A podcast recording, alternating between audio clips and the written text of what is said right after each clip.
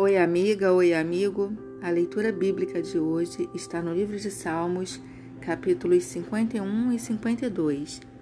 Vem comigo? Tradução João Ferreira de Almeida. Capítulo 51 Confissão e arrependimento. Compadece-te de mim, Senhor, segundo a tua benignidade e segundo a multidão das tuas misericórdias.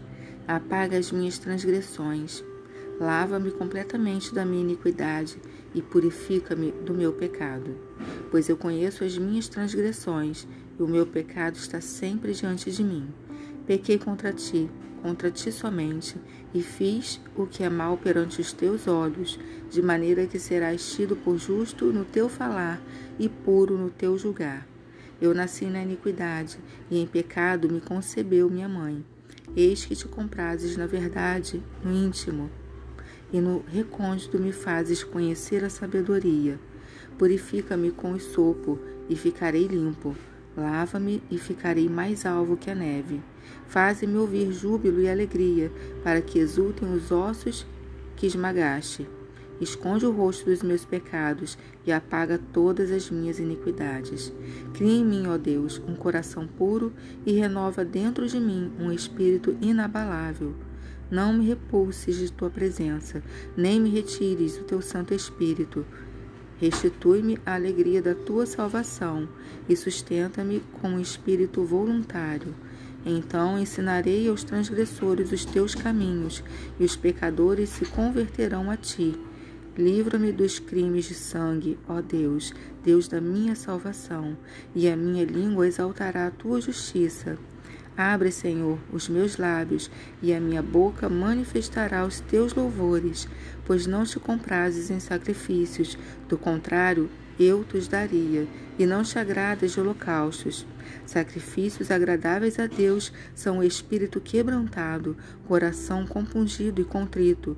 Não o desprezarás, ó Deus. Faze bem a Sião segundo a tua boa vontade, edifica os muros de Jerusalém. Então te guardarás dos sacrifícios de justiça, dos holocaustos e das ofertas queimadas, e sobre o teu altar se oferecerão novilhos. Capítulo 52 Condenação do ímpio. Porque te glorias na maldade, homem poderoso? Pois a bondade de Deus dura para sempre. A tua língua urde planos de destruição, é qual navalha afiada ó praticadora de enganos. Amas o mal antes que o bem. Preferes mentir a falar a verdade. Amas todas as palavras devoradoras, ó língua fraudulenta. Também Deus te destruirá para sempre. Há de arrebatar-te e arrancar-te da tua tenda, e te extirpará da terra dos viventes. Os justos hão de ver tudo isso, temerão e se rirão dele, dizendo: Eis um homem que não fazia de Deus a tua fortaleza, antes confiava na abundância dos teus próprios bens e na sua perversidade se fortalecia. Quanto a mim, porém, sou como a oliveira verdejante na casa de Deus.